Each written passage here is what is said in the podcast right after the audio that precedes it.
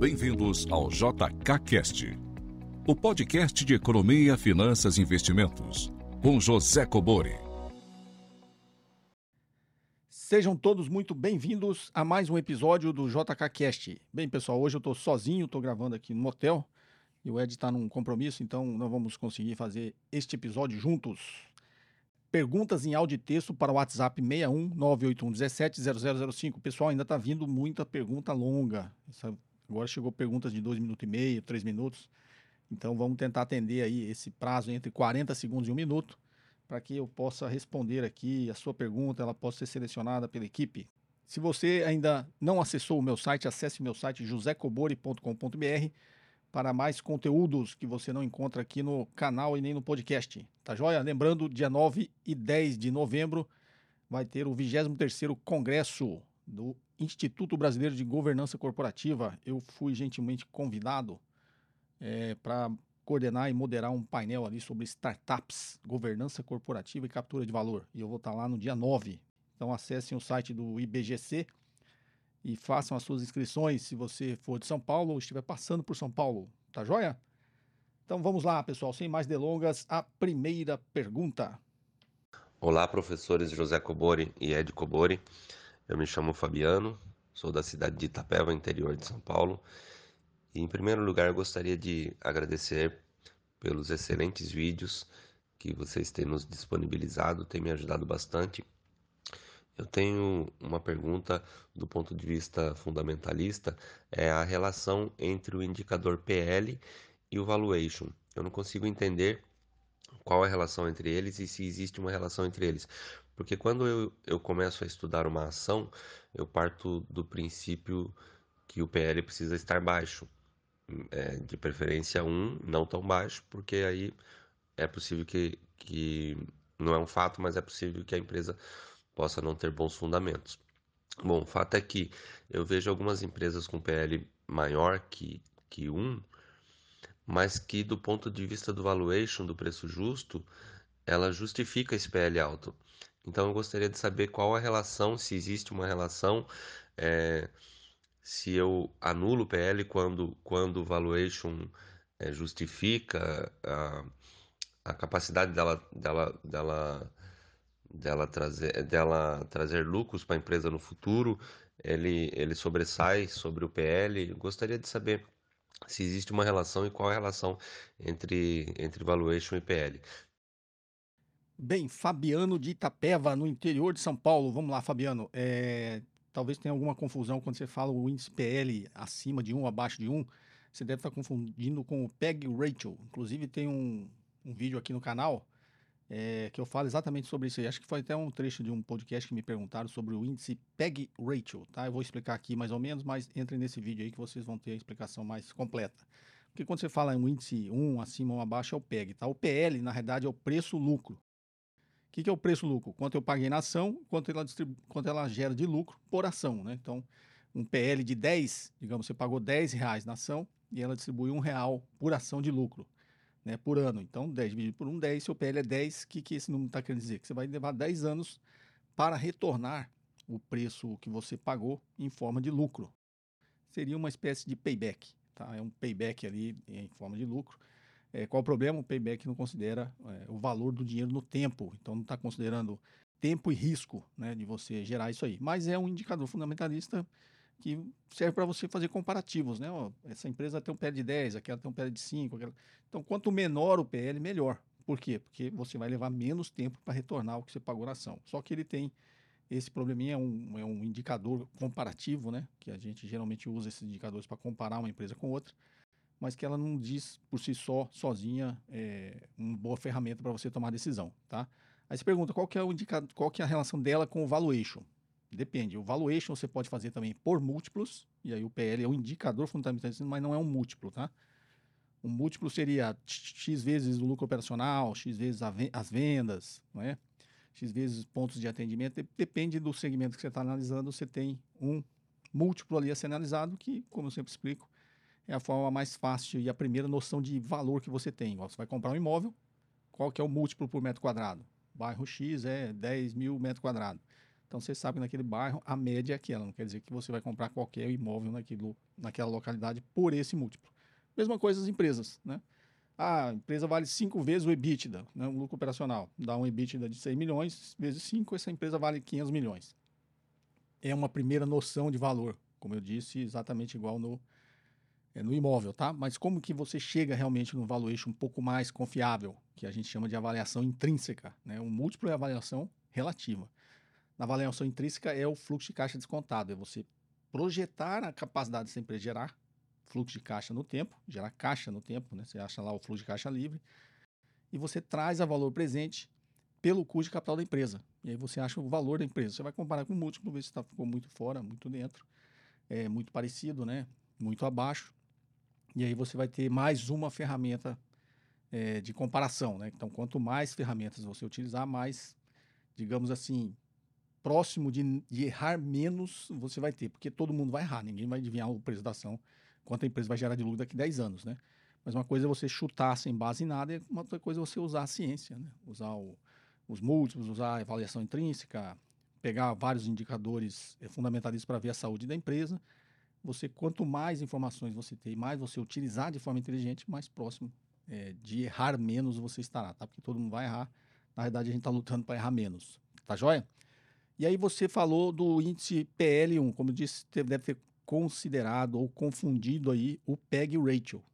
PEG ratio é Price Earnings Growth, né? PEG, preço, lucro, crescimento, tá ok? Ratio, ratio é do índice, né? Então, o PEG ratio é o índice, preço, lucro, crescimento. O que, que ele faz? Ele pega o PL e divide de novo pela taxa de crescimento, né? Então, por que, que você faz isso? Que foi o Peter Lynch que criou isso, né? Imagine o nosso mesmo exemplo. Eu tenho um PL de 10, ou seja, paguei 10 na ação, distribuiu um, um real de lucro por ação, 10 dividido por 1, 10. Está me dizendo que vai levar 10 anos para eu retornar aquilo lá como forma de lucro que eu paguei na ação. Novamente, lembrando, não está considerando o valor do dinheiro no tempo, tá? Só que essa empresa pode crescer. E se ela tiver uma taxa de crescimento? Né, vai crescer 20%, 10%, que seja. Então, esse 1 de lucro que ela distribuir no ano que vem, que você fez o cálculo, não vai ser mais 1, vai ser 1 mais 10%, digamos, 1,1. Né? E aí você levou um pouquinho, você está antecipando né, esses 10 anos que você ia levar, sei lá, você vai chegar próximo 7 anos e já vai ter os 10 retornado em forma de lucro, tá ok?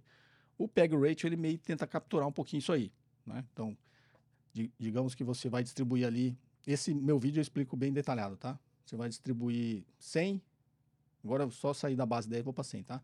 A ação custou 100, ela distribui 10 de lucro e ela cresce 10% ao ano, tá? Então, 100 dividido por 10, 10. Dividido por 10, 1. Aí o PEG rate é 1.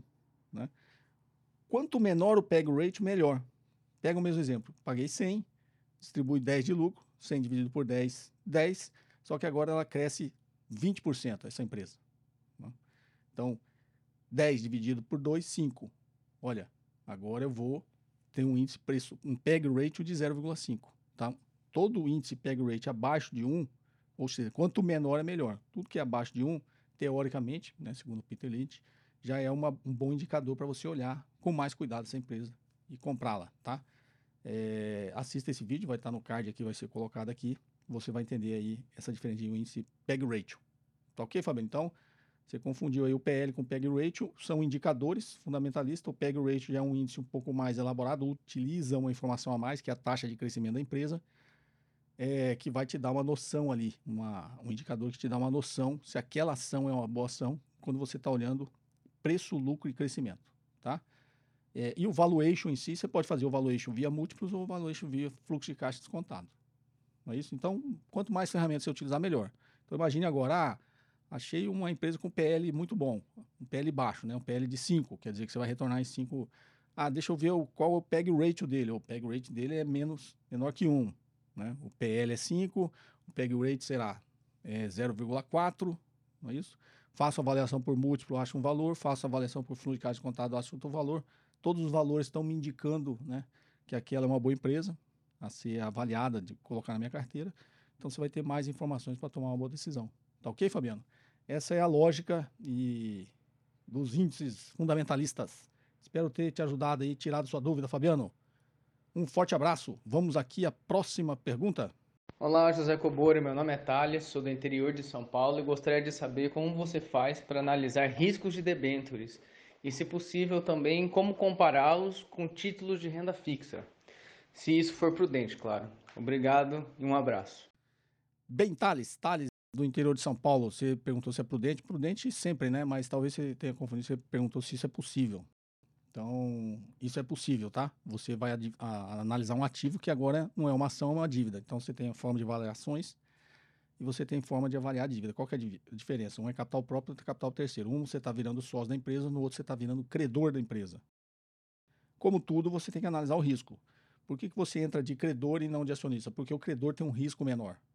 Porque o credor ele tem uma garantia, dada é, a ausência de inadimplência, que o devedor vai pagar ele. Tem um fluxo de pagamento daquela dívida, desconsiderada a inadimplência, ela é estável. O acionista não, ele coloca o dinheiro lá, compra ação, na esperança que a empresa, confiando que a empresa vai gerar um lucro e vai distribuir lucro. Mas não tem nada, nenhum contrato dizendo que a empresa é obrigada a te distribuir. Todo ano vai te pagar 10. Não tem isso. Só vai pagar se der lucro, tá? É, então você está confiando naquilo, você tem um risco maior, o sócio tem um risco maior. Logo, ele tem que exigir um retorno maior. Por isso também a teoria de que o custo de capital próprio é mais caro que o custo de capital terceiros. É o contrário da crença popular. Então, você quer agora, oh, não quero correr o risco da ação, vou comprar dívida. Então, vou comprar uma debênture. Debênture é um tipo de dívida. Como eu avalio o risco dessas debêntures? As debêntures, principalmente se for de empresa de capital aberto, é, você vai ver essas debêntures sendo negociadas. Né? Você lá, lá no seu broker vai ter. E geralmente tem ali do lado a, classificação de risco né, dessa empresa. Então, sei lá, ela é AAA, ela tem que pagar um pouquinho a mais do que. Você até falou comparativo com renda fixa, né? Você tem que partir sempre do ativo livre de risco. O ativo livre de risco é título da dívida pública, né? Os títulos do Tesouro Nacional, né? As LFTs, as LTNs, as NTNBs, é, as NTNFs, né? São títulos do Tesouro considerado livre de risco. Já expliquei várias vezes aqui.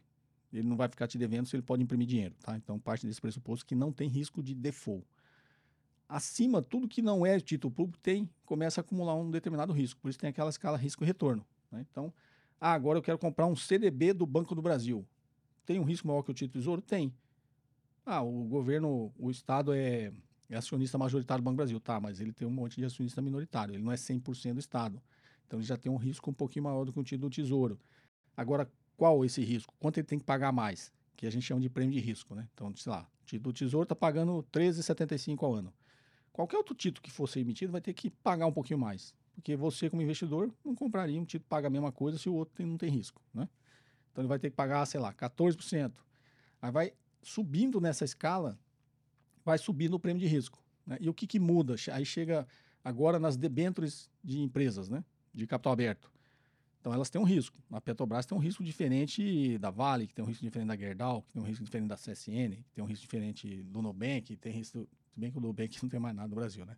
Mas tem riscos diferentes as empresas, tá? E aí tem uma classificação de risco. Essa aqui é AAA. As, agências classificam ali o risco que você tem. É, você tá, qual o risco você está tomando em comprando dívida dessas empresas, tá? Agora, se não tem nada, nenhuma dessa informação, é a mesma, é a mesma coisa que a gente faria para avaliar o risco de qualquer coisa. Né? Essa dívida tem garantia? A empresa gera fluxo de caixa suficiente para pagar os juros da dívida? É a mesma coisa de uma análise de pessoa física, né? Ah, ela gera um caixa suficiente, tem sazonalidade ao longo do ano, vai ter meses que ela vai ter mais dificuldade do que outros. Então, tudo depende da capacidade da empresa gerar caixa. Por quê? Porque ela tem que pagar todo mês o fluxo da dívida, né? Então você vai analisar, ela gera caixa suficiente, pô, então o risco é baixo. Ah, essa dívida foi emitida com várias garantias, tá? Então o risco um pouquinho mais baixo. Ah, mas é, essas garantias não são executáveis tão facilmente. Opa, então tem um risco maior do que aquela que tem ex garantias executáveis com mais liquidez, né? Que você consegue executar as garantias mais rapidamente. Então, você vai analisando isso, você vai classificando o risco né, da, da emissão de dívida, como você faria se fosse emprestar dinheiro como pessoa física. Eu não vou falar para o seu cunhado, porque você vai correr um risco muito grande, mas se for emprestar, você vive de emprestar dinheiro, e você, obviamente, você vai querer garantias, né? É, para que você não, não leve um cano aí, um default. Então, essa é a forma é, mas se for empresa de capital aberto, você vai ver a classificação de risco dela nos brokers. É, e na emissão da dívida também tem toda a informação que a empresa tem que fornecer, tá? Por ser uma empresa de capital aberto, é, de tudo que está por trás daquela emissão, inclusive garantias e tudo mais. Tá? Joia? Dessa forma que você avalia. Vamos aqui então, pessoal. A última, a última aqui é em texto. Bom dia, professor. Tudo bem? Marco Antônio de Ribeirão Preto. Poderia, por favor, nos explicar de um modo fácil de entender, como o senhor sempre faz, como que na prática o aumento da taxa de juros consegue fazer com que a dívida do país seja amortizada? Está certo esse raciocínio? Poderia também falar da dívida dos países em relação ao próprio PIB? Esse número é importante? Algum país em alerta? Bem, vamos lá. Marco Antônio de Ribeirão Preto. É, na realidade, esse, é, esse raciocínio seu não está certo, tá, Marco? Você, quando você fala o aumento da taxa de juros faz com que a dívida do país seja. Não, porque você está aumentando a taxa de juros, quando o governo aumenta a juros, na realidade ele está falando assim: ó, estou pagando mais. Né? Como ele vai pagar mais em taxa de juros, vai sobrar menos para ele amortizar a dívida. Então é o raciocínio inverso. Quando ele começa a baixar a taxa de juros, como ele está pagando um fluxo da dívida agora, imagina lá quando estava 2%, né? Ele pagava 2% sobre a, sobre a dívida, agora ele está pagando 13,75%. Então, quando ele pagava 2, sobrava mais dinheiro, teoricamente, né? Ele ia ter um desembolso menor sob forma de serviço da dívida e, teoricamente, ia sobrar mais dinheiro para ele poder amortizá-la. Então, o raciocínio é inverso. Quando sobe a taxa de juros, na realidade, eu estou tirando a minha capacidade de amortizar a dívida.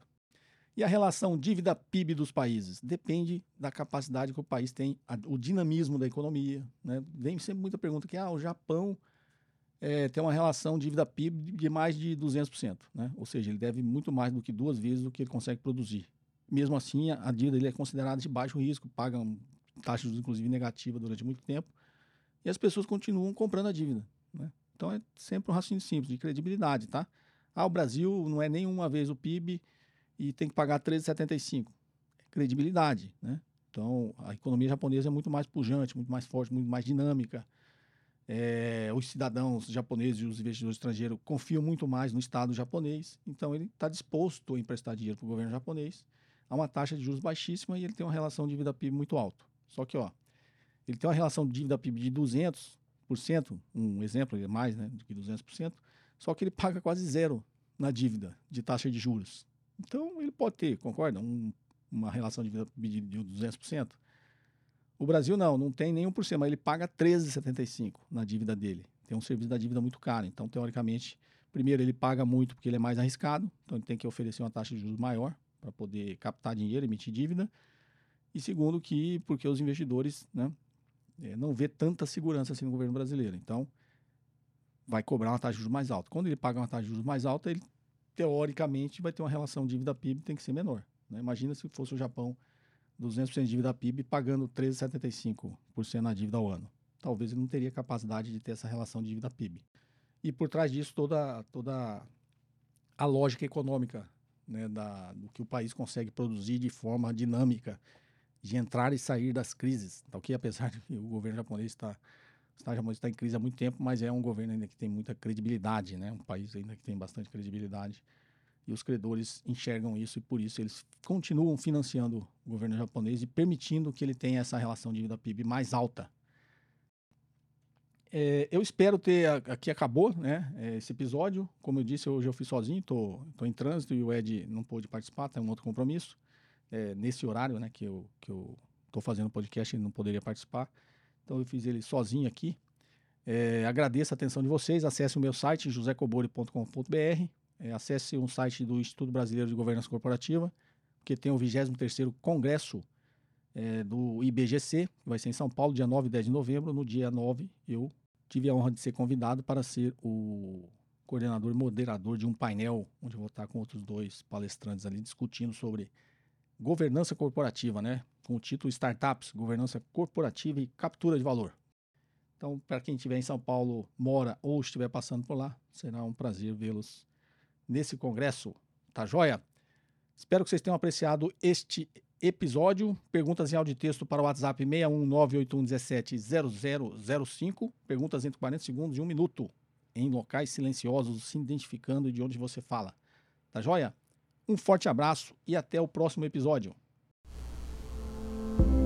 Você ouviu mais um episódio de JK Cast, o podcast de economia, finanças e investimentos com José Cobori.